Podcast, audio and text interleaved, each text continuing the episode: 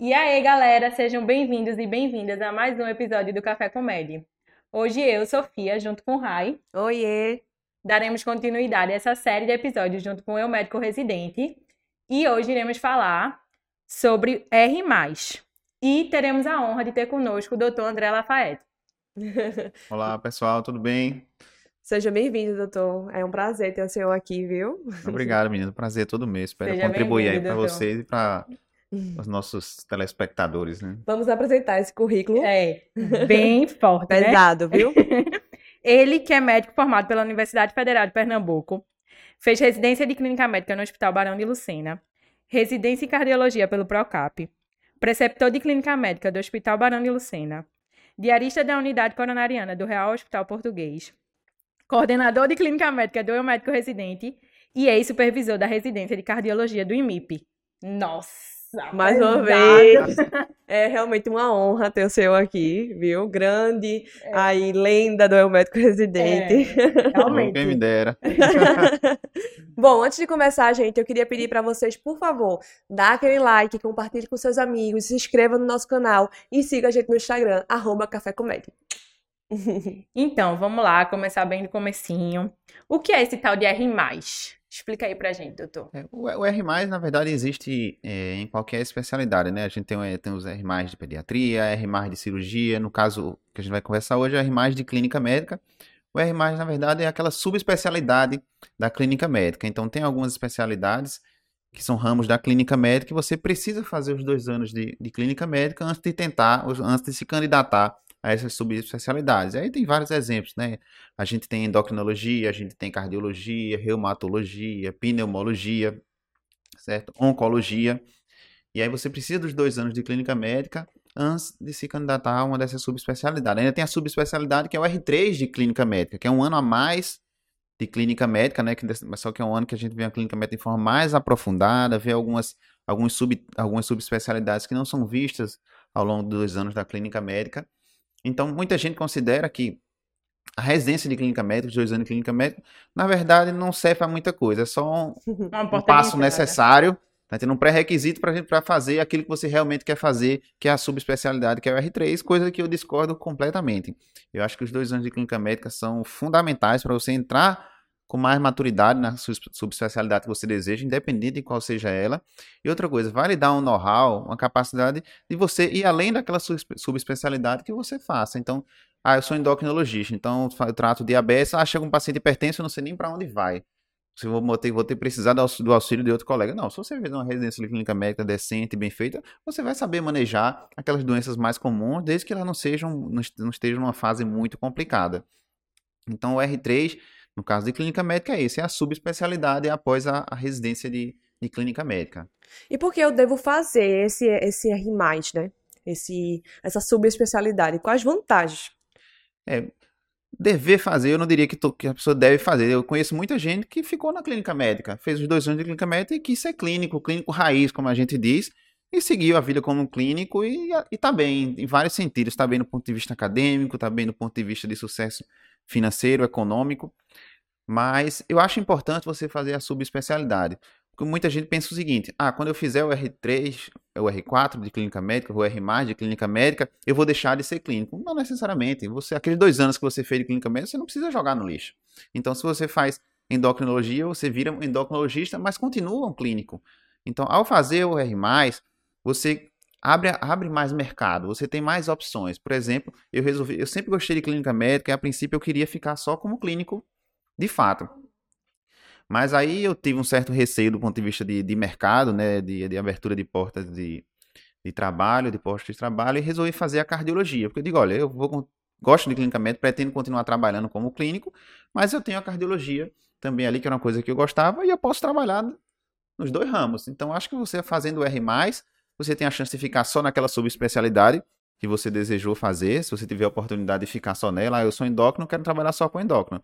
Se as portas se abriram para você, ou você fez abrir as portas, na verdade, para trabalhar só em endocrinologia, excelente. Mas por vezes você precisa trabalhar ainda como clínico. Porque não é fácil você trabalhar só como o subespecialista. Você vai ver que tem vários colegas gastro, enterologistas, reumatologistas, que continuam ainda dando plantão de clínica médica, conti- continuam atuando como clínico. Então acho que você ganha mais mais espaço, mais oportunidade ao fazer o R+. Você ganha a sua subespecialidade e você não deixa de ser clínico. Você continua tendo lá o, seu currículo certificado de que você é clínico. Então você pode atuar nas duas áreas. Eu sou cardiologista por formação, mas a maior parte do, do, do meu trabalho, do meu dia a dia é como clínico. Tá entendendo? Eu trabalho Uhum. como cardiologista no consultório, como dia, sou diarista da, da Coronel Arena do Real Hospital Português, mas os meus outros vínculos, minhas outras atuações são na clínica médica. Aham, Então, se eu diria, para resumir, que a grande, a grande sacada de fazer um R+, na verdade, é, tem, tem mais relação com o mercado de trabalho, né? Que lhe dá mais um leque de opções.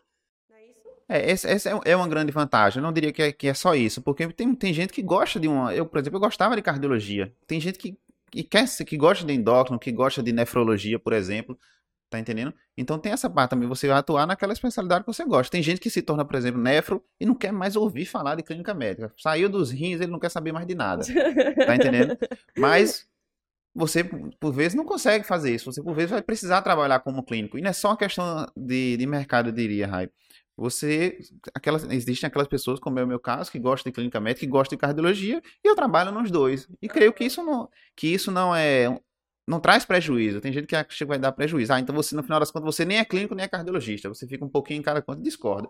Acho que Não, é pra de jeito você fazer as duas Dá coisas pra bem. ter- E acho que, você- que isso dá mais bagagem para você, para você fica mais confortável como cardiologista de, de sair um pouquinho daquela, da sua área exatamente da cardiologia, de você atuar, de você saber manejar algumas É, coisas dos pacientes. Deixa você mais seguro. Não é aquela coisa, ah, saiu do coração, já peço parecer. Ao, ao fulano, ao Beltrano, pede parecer para tudo. Tá entendendo? Eu sou totalmente contra isso. E, doutor, como é o processo seletivo para o R+. É, o processo seletivo para R+, é uma, é uma prova só de clínica médica, né? A gente sabe que no acesso direto, independente da área que você queira, ah, não, eu quero fazer, é, por exemplo, pediatria. Então, você, eu vou só fazer a prova de pediatria? Não é assim, né? O acesso direto você faz prova de tudo. Para o R+, de clínica médica, inde- independente de qual a sua especialidade, se é endócrino, se é reumato, se é cardiologia, você faz a mesma prova. Então, ah, não, eu quero fazer endócrino, então será que na minha prova vai cair mais endócrino porque eu quero fazer endócrino? De jeito nenhum. Tá entendendo? A prova é uma só, é uma prova de clínica médica, vai cair qualquer assunto dentro da clínica médica, então independente da subespecialidade que você deseje fazer. E é uma prova que geralmente os assuntos abordados não diferem muito dos assuntos de, do acesso direto, mas em geral os assuntos são abordados de forma mais profunda, com mais detalhes, o que, é, o que era esperado. Com uma né? visão mais de especialista, né? Exatamente. É, o- Você precisa de um conhecimento maior para resolver aquelas questões. E também tem há um costume na, na prova do R+, de clínica, de abordarem assuntos que não são tão abordados, por exemplo, no acesso direto, porque o acesso direto, geralmente, a quantidade de questões de cada, de cada, de cada disciplina, de cada especialidade é menor. Já no, no R+, geralmente, por exemplo, aqui em Pernambuco, a prova da CSP são 50 questões de clínica médica. Então, você tem a oportunidade de abordar um número maior de assuntos e de aprofundar dentro de cada assunto. Então, é uma prova que é mais complexa, envolve uma gama maior de assuntos e dentro de cada assunto vai exigir conhecimentos mais aprofundados. Entendi. Já que a gente está falando de R+, obviamente, eu queria saber se todo é, hospital que a gente faz a nossa, a, a nossa residência de clínica médica, ela vai disponibilizar para a gente um serviço de R+, uma subespecialidade, professor. Não, na, na verdade, na verdade não. Existem alguns hospitais que são hospitais que têm todas as, as subespecialidades e acabam lhe permitindo, por exemplo, fazer a, a residência de clínica médica, fazer a sub dentro do próprio hospital, mas boa parte dos hospitais não, não funciona dessa forma. Tem a residência de clínica médica, mas não tem a sub, as subespecialidades todas, ou não tem aquela que você deseja. Na verdade, assim, uma, uma pergunta que eu queria incluir também era sobre a vantagem de você ficar na sua, no seu serviço de origem. Realmente é vantajoso ou a gente deve procurar é, também desvincular um pouco Ou daquele, isso- da sua casa, né? Que não tem muito esse né? pertencimento, né? Eu vejo, eu vejo como todo, é, eu vejo que tem, que tem dois lados né, nessa moeda, sabe? Por exemplo, o fato de você, se você fazer a subespecialidade no hospital que você já conhece, que você já está ambientado, que é a sua casa, isso facilita a sua questão. Não, não há, necess, não há uma grande necessidade de adaptação, você já, dá, já está adaptado, você já sabe como funcionam as nuances de cada hospital, quais são os caminhos que você deve percorrer para chegar a determinados objetivos. Mas, por outro lado, você fazer a sua subespecialidade em outro hospital, isso também permite que você conheça conheça é, uma outra realidade de hospital, que você per permite fazer um network profissional maior, que isso é extremamente importante, não se enganem. O network, a residência médica não é só uma preparação para você seguir a sua vida como médico, mas é também sua carta de apresentação. Então, muito da, das, muitas das oportunidades que surgem, que vão surgir para vocês após a residência, começam a ser construídas, começam a semeadas na, semeadas na residência. Então, a, a residência é um, é um, período muito importante. Então, você faz um network grande. Muitos, vejo muitos colegas. Para mim, isso, isso foi assim. Várias das oportunidades de emprego que eu tive depois de terminar a residência foram ex-preceptores meus que, que me convidaram. Por exemplo, aqui no MR, eu já, a gente já, já, já convidei para ser professor vários ex-residentes meus. Tá entendendo? Então, a residência é sua propaganda. Então, quando você também sai de um hospital para outro, além dessa questão de você conhecer a realidade de outro hospital, do ganho que isso vai lhe trazer profissionalmente, isso vai aumentar seu network profissional, você vai conhecer pessoas novas, você vai ter a oportunidade de aparecer, de se mostrar para outras pessoas e daí surgirem oportunidades lá na frente.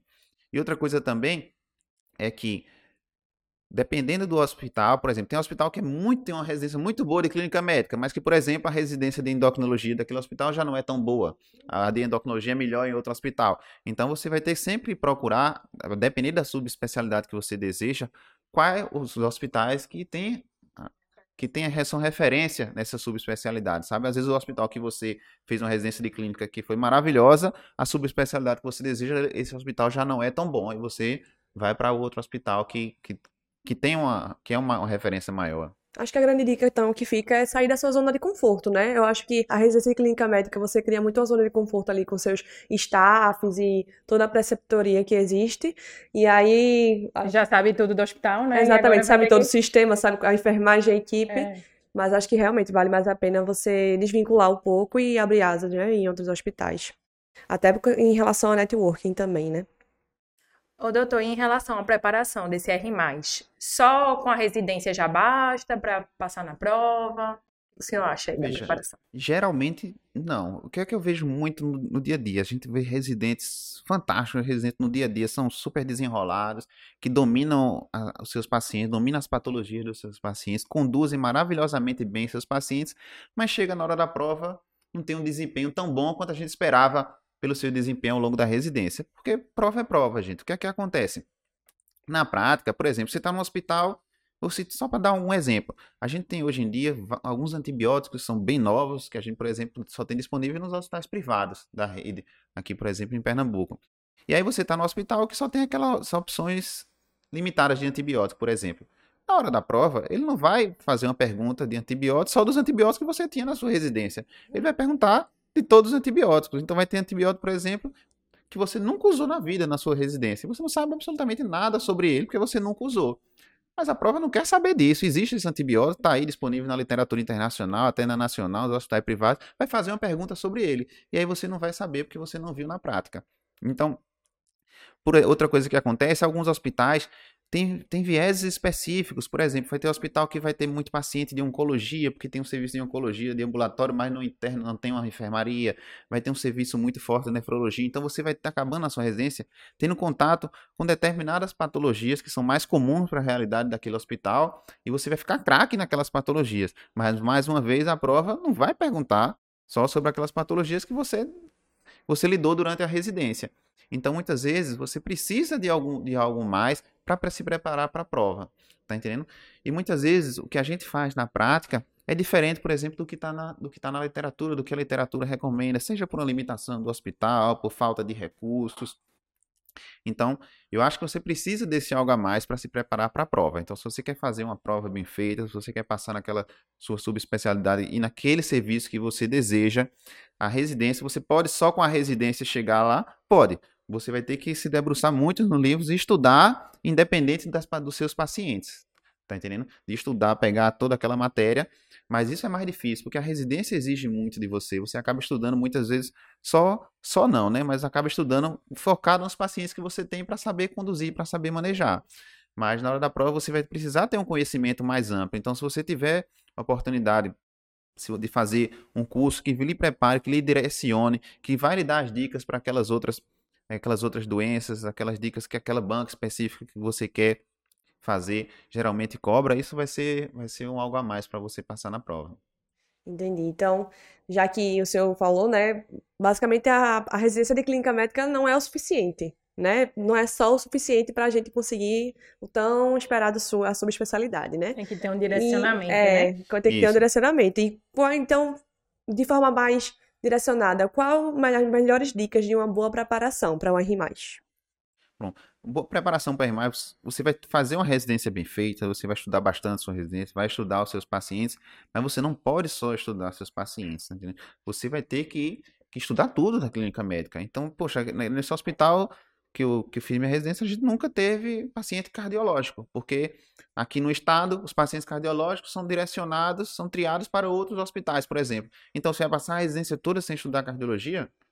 Não pode. Então, você vai ter Uhum. que estudar cardiologia. Então, você vai ter que estudar além dos seus pacientes. Você vai ter que fazer um caminho paralelo. Você vai ter que se dedicar à sua residência, aos seus pacientes, resolver a vida dele, estudar as patologias dele, mas também vai ter que ter um estudo paralelo voltado para a prova, para aquilo que você não está vendo no dia a dia. Entendi. E o senhor aconselha esse estudo ser desde o primeiro ano de residência ou Perto da prova só só. perto da prova no último ano? E assim, no internato, por exemplo, a gente, eu relaciono muito porque foi o que a gente passou recentemente, né?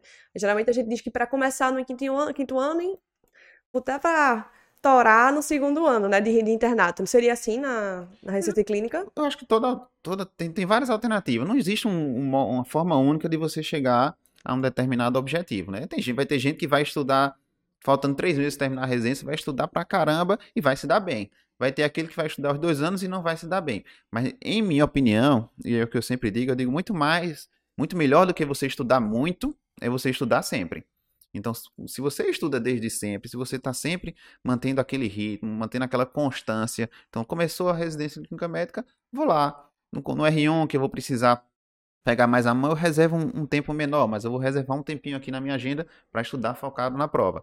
No R2, eu aumento esse tempo. Ah, faltando seis meses para a prova, eu aumento mais um pouco. Então, se você estuda sempre, estuda desde, desde o começo, se você tem constância nesse estudo voltado para a prova, você tem uma chance muito maior de chegar lá na frente sem se aperrear, sem passar noites, eh, virando noites estudando e você chegar bem na prova. Então, eu aconselho sempre estudar sempre do que estudar muito. Ô, doutor, e o senhor acha que a gente, a gente não, né? Quem fez a residência de clínica médica deve dar uma parada antes de fazer a sub ou seguir que nem faculdade? Eu acho que isso, isso é muito particular, sabe, Sofia? Eu, quando eu, quando eu fiz a, a residência, eu emendei uma na outra, tá? Eu também já, já tinha trancado a faculdade por dois anos para jogar bola, então eu acho que eu já tinha, eu já tinha, Dado tempo já dado né? tempo suficiente, né? já tinha vagabundado, digamos assim, o suficiente. Eu digo, não, vou emendar agora. Mas a gente, quando, quando se é mais jovem, a gente tem ten- aquela história, a gente vê o tempo de uma forma muito muito efêmera. A gente acha que as coisas são muito rápidas e quer fazer tudo, emendar as coisas na outra. Hoje em dia eu já tenho uma visão um pouco diferente. Óbvio que isso é muito particular, mas muita, tem muita gente, por exemplo, que termina a residência de clínica médica com seus 25 anos, 26 anos. Minha gente é muito jovem uma pessoa dessa. Tá entendendo? E às vezes a residência de clínica médica é muito pesada. Entendendo? As pessoas saem muito cansadas. Então, muitos residentes conversam comigo. Eu digo, veja, isso é muito particular. Como é que você está se sentindo? Terminou a residência clínica médica, você está se sentindo bem, está descansado, está tranquilo para topar uma outra residência, que muitas vezes é tão pesada quanto, a depender da especialidade da sub que você faça, do R3, do R+, que você faça. Então, siga em frente, continue. Agora, se você, poxa, eu tô muito cansado, queria dar um tempo agora, dar uma, dar uma trabalhada, até juntar uma grana, juntar um dinheiro com o objetivo de, sei lá, vou me casar, vou comprar uma- um apartamento, vou, ou então só vou de- Só passar, vou relaxar só vou mesmo. relaxar mesmo, passar um ano tranquilo aqui, dar uma viajada, dar uns plantões, ganhar uma grana a mais.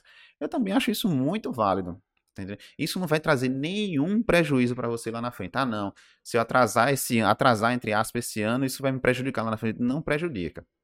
E outra coisa que muita gente acha que não, eu vou, eu vou emendar logo uma residência na outra, porque aí quando eu terminar minha segunda residência, quando eu terminar meu R+, aí sim eu vou dar uma, vou dar uma descansada e relaxada. Tolo engano, viu? Você vai ser engolido, engolido pela profissão, pelo mercado. Porque o que é que vai acontecer? Vamos lá, um exemplo. Ah, não, terminei minha residência, foi meu caso de cardiologia. Agora eu vou dar uma relaxada, vou dar uma descansada, vou pegar uns plantõezinhos, umas coisinhas aqui, ganhar um dinheirinho, tá, ficar mais uns, uns dias em casa, não trabalhar final de semana, certo.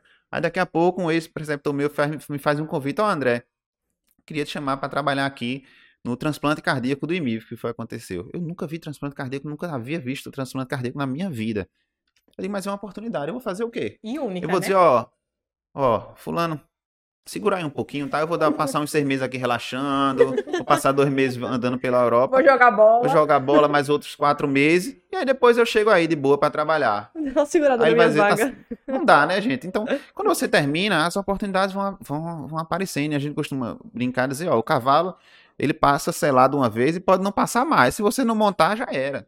Então, quando você termina a sua residência, as oportunidades vão, vão aparecendo, e é bom que apareça, você vai ter que ir assumindo. Então, essa história de quando terminar a residência, eu vou dar, aí eu descanso antes de começar a pegar no batente forte, esqueça. Você, você vai ser engolido, as oportunidades vão surgindo, você vai ter que se inserir no mercado, e aí, por isso que eu acho muito válido você parar, a parar entre as duas residências, né, entre a residência de clínica e o R+, mas mais uma vez, vai depender da particularidade de cada um, de como está se sentindo. Muita gente termina muito cansada a residência e precisa desse tempo. Então, se você precisa desse tempo, você tem o objetivo de juntar uma grana, você muita gente, sabe que muita gente que quando se, quando se forma, que rala muito para se formar, não é verdade? Às vezes tem gente que, que, tem, que tem, vem de berço, tem gente que ralou muito, vem lá de baixo e etc. Então precisa daquele tempinho para ganhar uma grana para se, se estruturar. Então acho super de boa você parar. Mas isso é muito particular. Tá entendendo? Quem, quem emenda uma na outra vai, ficar, vai ser prejudicado? Não vai. E quem parar também não vai ser prejudicado. Então vai muito particular de cada um. Tá entendendo? Mas eu aconselho muita gente vem falar comigo a parar entre uma residência e outra, obviamente, depois que eu entendo o contexto de cada um e a particularidade. Aham. Falando um pouco sobre a prova em si. Como é essa prova? Quantas questões são? Quais os assuntos mais frequentes? Quais os assuntos mais quentes? Quantas horas de prova? De uma forma mais técnica. Aqui, aqui em Pernambuco, né, a prova do, do R3 de Clínica Médica é constituída por 50 questões. Geralmente é um pouco mais densa do que a de acesso direto, isso vale para todo o Brasil. A R3 geralmente é mais densa. Se você for lá para o Sudeste, ela fica bem mais densa ainda. Tá entendendo? Lá no, no Sudeste, o pessoal geralmente costuma cobrar um- uns assuntos um pouco diferentes daqui, do, daqui no Nordeste, por exemplo. E, e muda um pouquinho o foco. Então, tem alguns assuntos, por exemplo, aqui, na, aqui no, em Pernambuco. Um assunto, um exemplo, leptospirose não cai tanto no acesso direto. Mas quando você vai para R3, quase todo ano cai.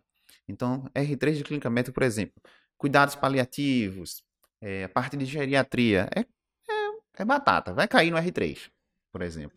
Tá? Vai ter, vai ter. No acesso direto, cai uma vez perdida, um aqui, outra acolá. Asma, DPLC, hipertensão, insuficiência cardíaca, cai todo ano em R3, tá certo? Em prova do acesso do, do R+, de clínica. Então, você tem determinados assuntos que vocês precisam, que precisa dominar, tá entendendo?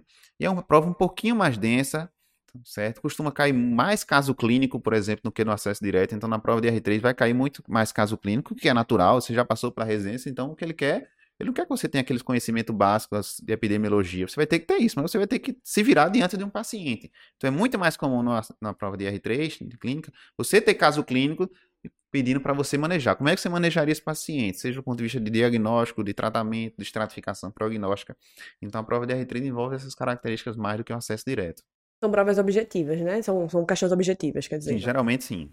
Aqui em Pernambuco mesmo são todas, são todas de ABCDE, E só, só tem uma fase. Só uma fase. Quantas horas são? São, acho que são quatro horas, 50 questões para quatro horas, dá tempo de sobra. Dá tempo demais. É, Quatro horas, demais. gente. O acesso direto são 100, tá entendendo? Então É, tempo de sobra, exatamente. por isso que muita gente com duas horas, hora e pouco termina. tá? E geralmente, aqui, por exemplo, em Pernambuco, as provas não requer, um, por exemplo, você fazer, um, você pensar demais. Mas geralmente é bem direto. tá? É raro ter uma questão que você precisa pensar demais e, e etc. Geralmente são, são perguntas diretas. Apesar de ser um caso clínico, geralmente não, a resposta é bem direta, sabe? Não- Você vai ficar uma dúvida, uma questão ou outra, né? Isso é natural, uma alternativa ou outra, mas em geral são, são bem diretas. Ô, doutor, e qual é a grande diferença, assim? Você já falou um pouco, que era, era mais em relação ao mercado de trabalho, mas qual é a grande diferença de quem só faz clínica médica e quem vai para as subs? Veja, é, quem só faz clínica médica só tem a clínica médica como, como opção, tá entendendo? Quem faz a subespecialidade, você tem mais de uma opção. Por exemplo, tem, tem muita gente que faz uma fez clínica médica, fez uma subespecialidade, mas acabou não exercendo a sub- subespecialidade. Gostou de clínica médica, seguiu e atingiu o sucesso, evoluiu bem ali na clínica médica, não precisou da, da, da.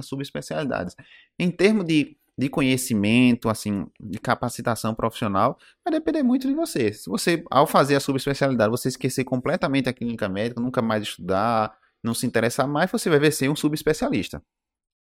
Mas se você ainda mantém o interesse pela clínica médica, se mantém atualizado, etc., você vai ter duas especialidades. Eu acho que a diferença, a diferença maior é essa de você ter essa opção de ter duas especialidades. Você tem clínica, você tem a subespecialidade. Você pode atuar nas duas.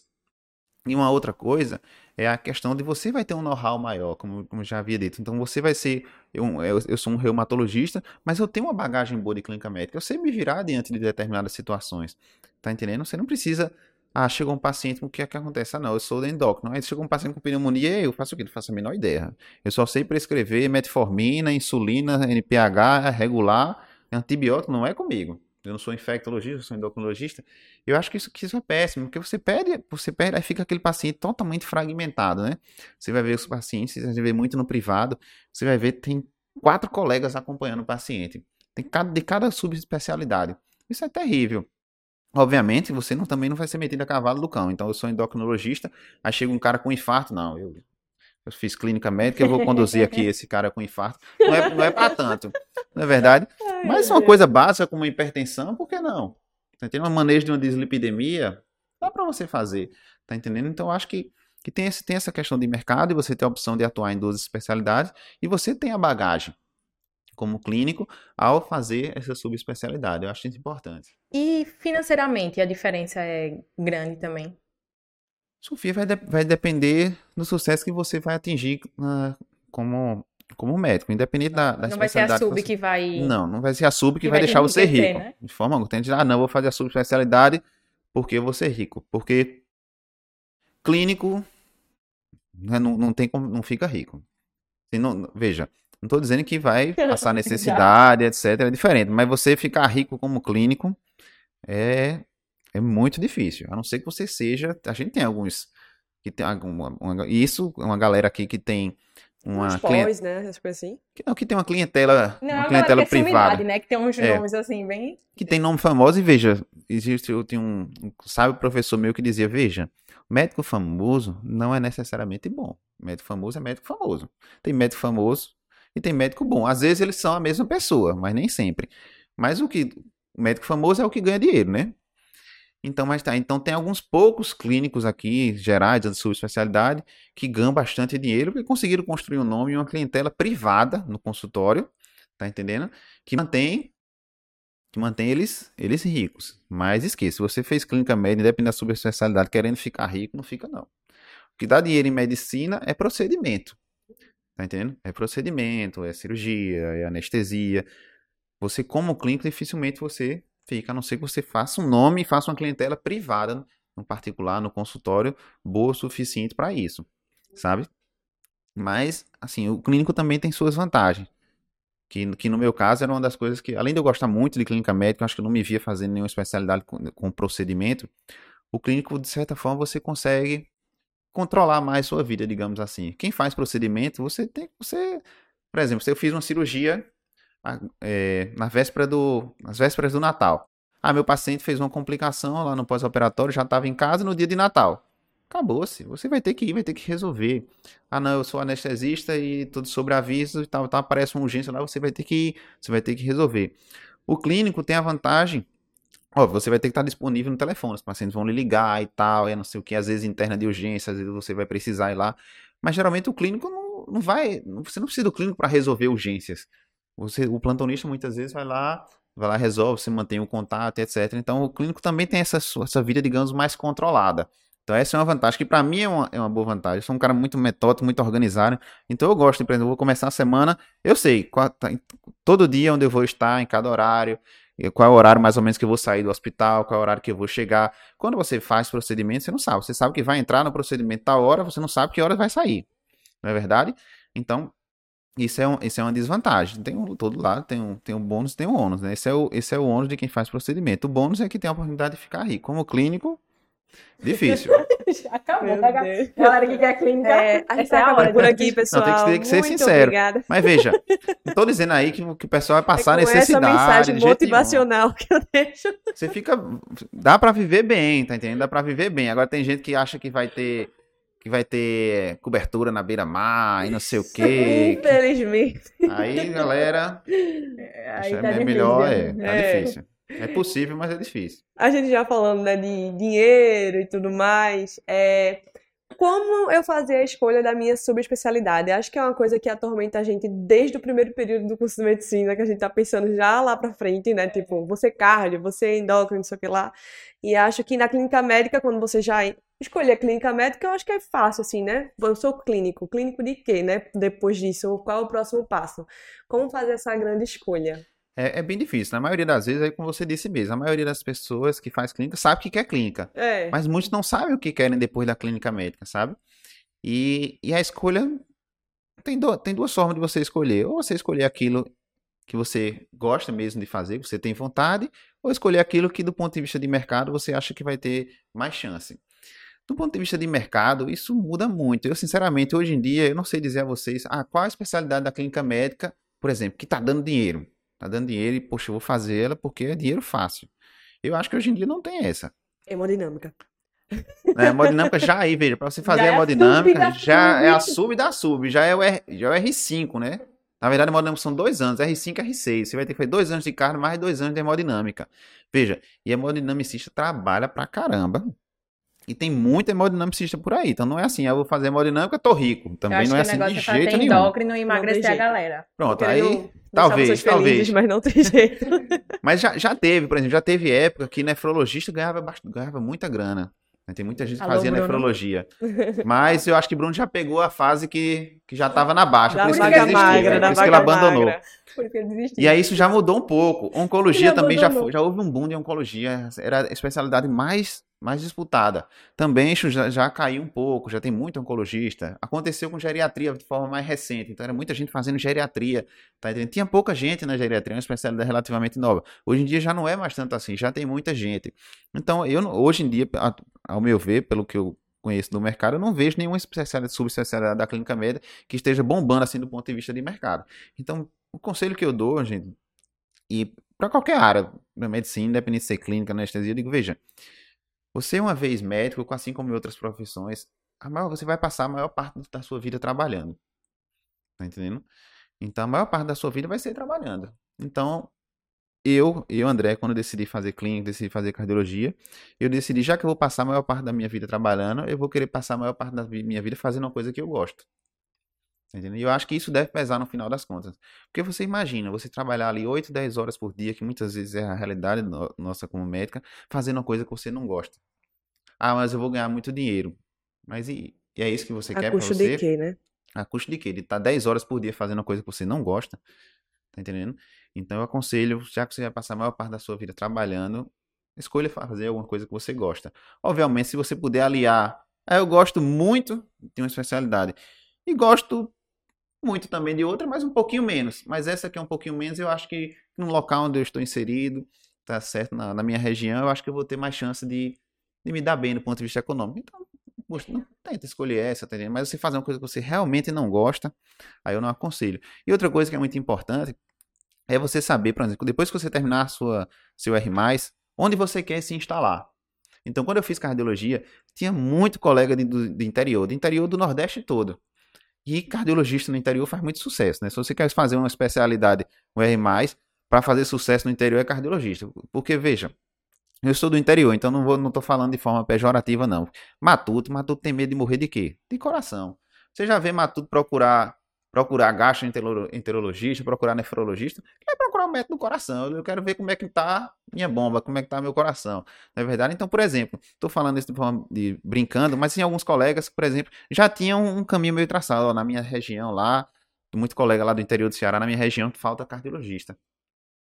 E aí eu vou fazer cardio, vou voltar para lá, vou estabelecer uma clínica e tal, e vou ficar por lá. Ah, não, eu, eu, eu moro no outro, no outra cidade do interior, que é um pouco maior, e lá tem uma deficiência de, de nefro.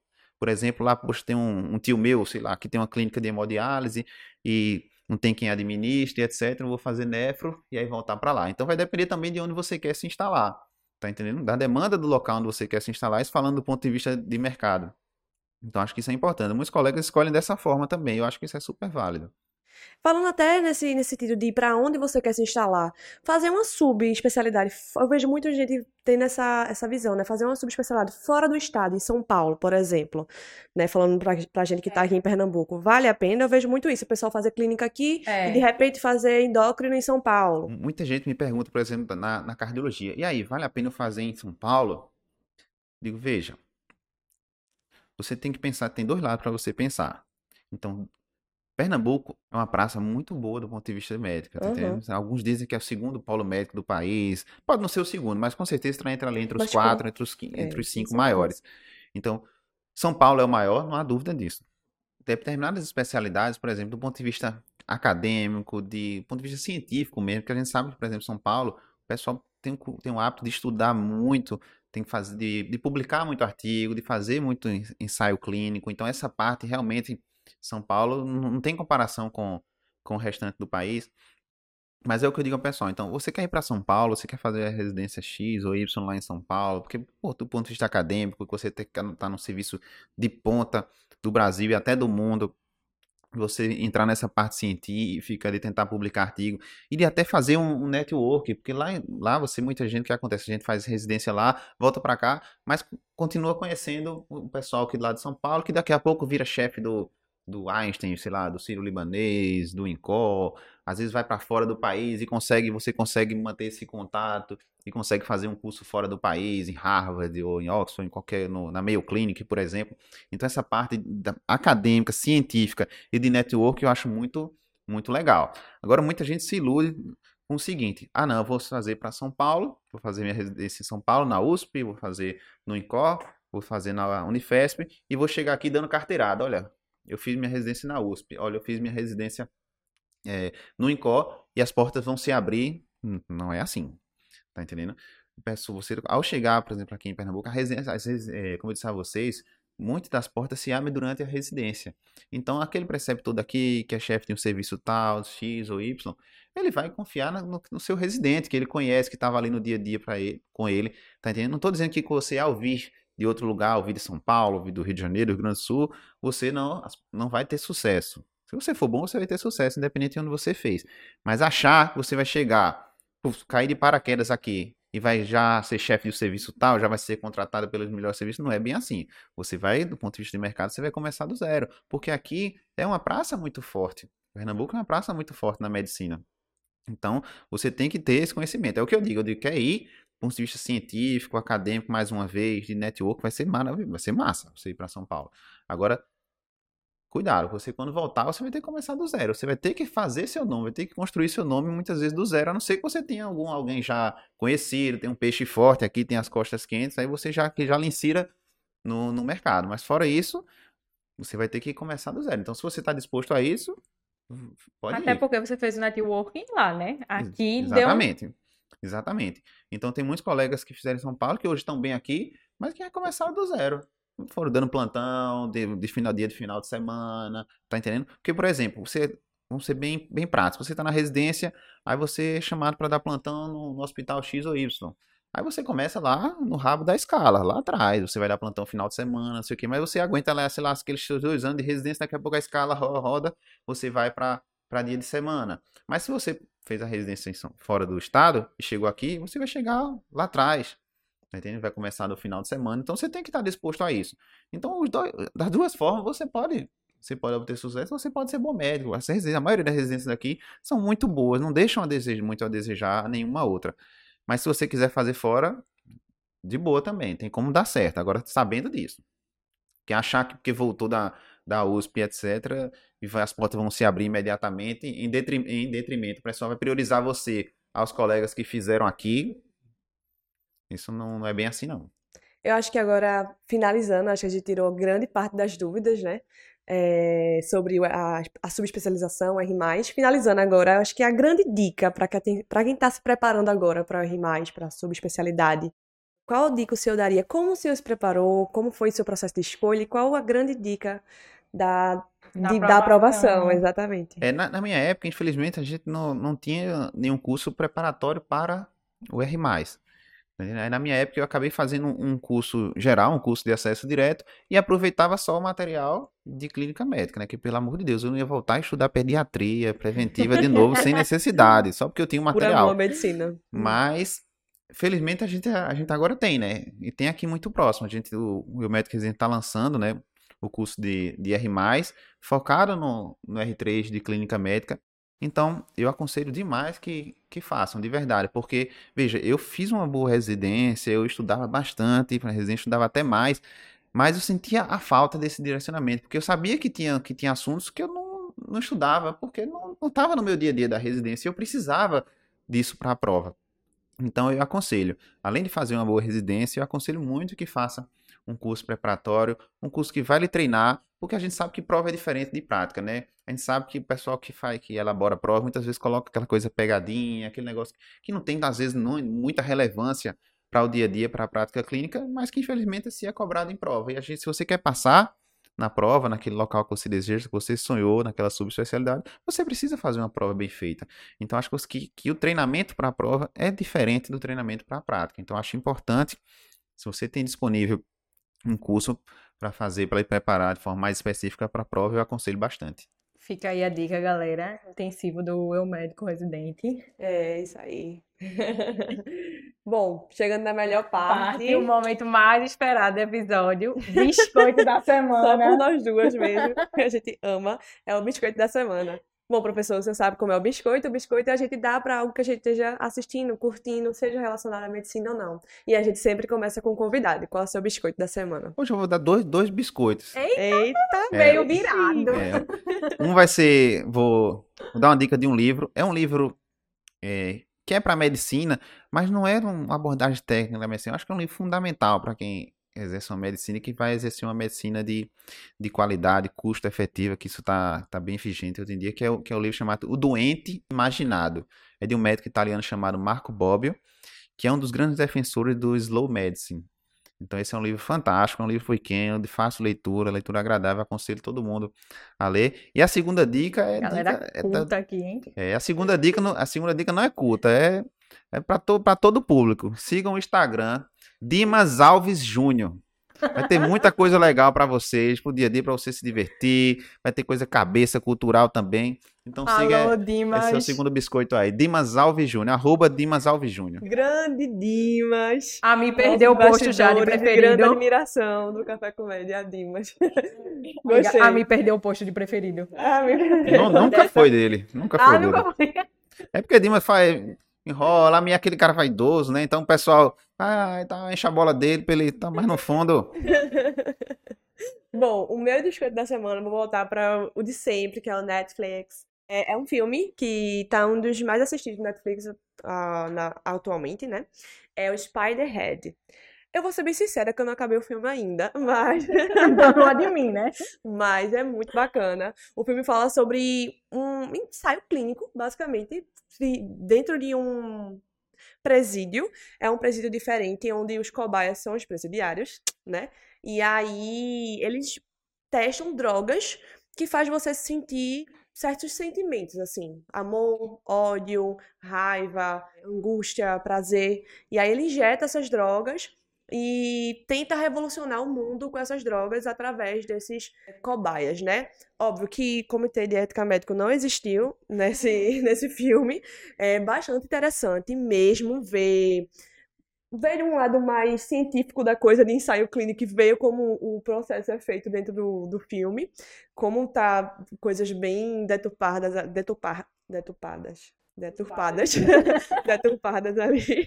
E é isso, assistam Spiderhead no Netflix. Saindo dessa fase cu- cult aí desse, dos dois, o meu arroba vai ser Recife Underline Indica, que é um Instagram que indica locais, happy hours, enfim, restaurantes pra você ir. E é massa, eu sigo e de vez em quando eu, eu vou atrás desses restaurantes aí que eles É indicam. massa, eu sigo e recomendo. Recomendo, acabou. Bom, Bom, doutor, queria agradecer sua participação, realmente foi uma honra ter doutor André Lafayette aqui, realmente muito Uma massa, lenda do uma América lenda. Não, mas eu quero. É, mais uma vez, obrigada, viu? O senhor quer deixar uma última mensagem pra gente? Eu queria, queria agradecer Agradecer vocês pelo convite. Acho que foi um papo muito legal. Falar, falar de, med- de medicina é uma coisa que eu, que eu gosto muito. Eu falo o tempo inteiro. Às vezes tenho que me policiar para não, não ser chato, né? Que o pessoal, todo mundo diz, poxa, médico só fala de medicina, que é um saco. Então, mas, mas é uma coisa que eu gosto. Eu vibro falando e discutindo essa, essa parte mais profunda de, de escolha do, de área de trabalho, enfim. Então, agradeço demais essa oportunidade de estar aqui falando sobre uma coisa que eu gosto demais. A gente que agradece. E onde é que a gente pode te encontrar nas redes sociais? Ah, É, meu Instagram é arroba certo? É Não. É aberto, eu, eu nem sei, pra ser sincero. Eu- é aberto, Dimas tá dizendo ali que não é aberto não. né? Eita, galera. Veja, eu não sou, eu não sou um cara muito bom de rede social. Não vai ter muita postagem e tal, sabe? Mas se quiser chegar por lá, tá, tá lá. Tá certo. Não é chega aberto lá, não, mas eu vou lá. pensar em abrir, até porque não tem nada, não Manda tem nenhum segredo, não tem nada demais. Então é isso, gente. Agradecer também à equipe do Médico Residente pela disponibilidade. Obrigada por hoje, né, Rai? Obrigada, amiga. Siga a gente nas redes sociais, arroba Café Comédia. Também siga o Instagram do Médico Residente. Nos sigam aqui também. Inscreva no canal, curta, dê o seu joinha. Se está escutando pelo Spotify, também tem algum lugar para você curtir aí. Sempre tem. Seguir. O seu apoio ao nosso trabalho é muito importante pra gente. É isso, galera. Valeu. Tchau, gente. Tchau, galera.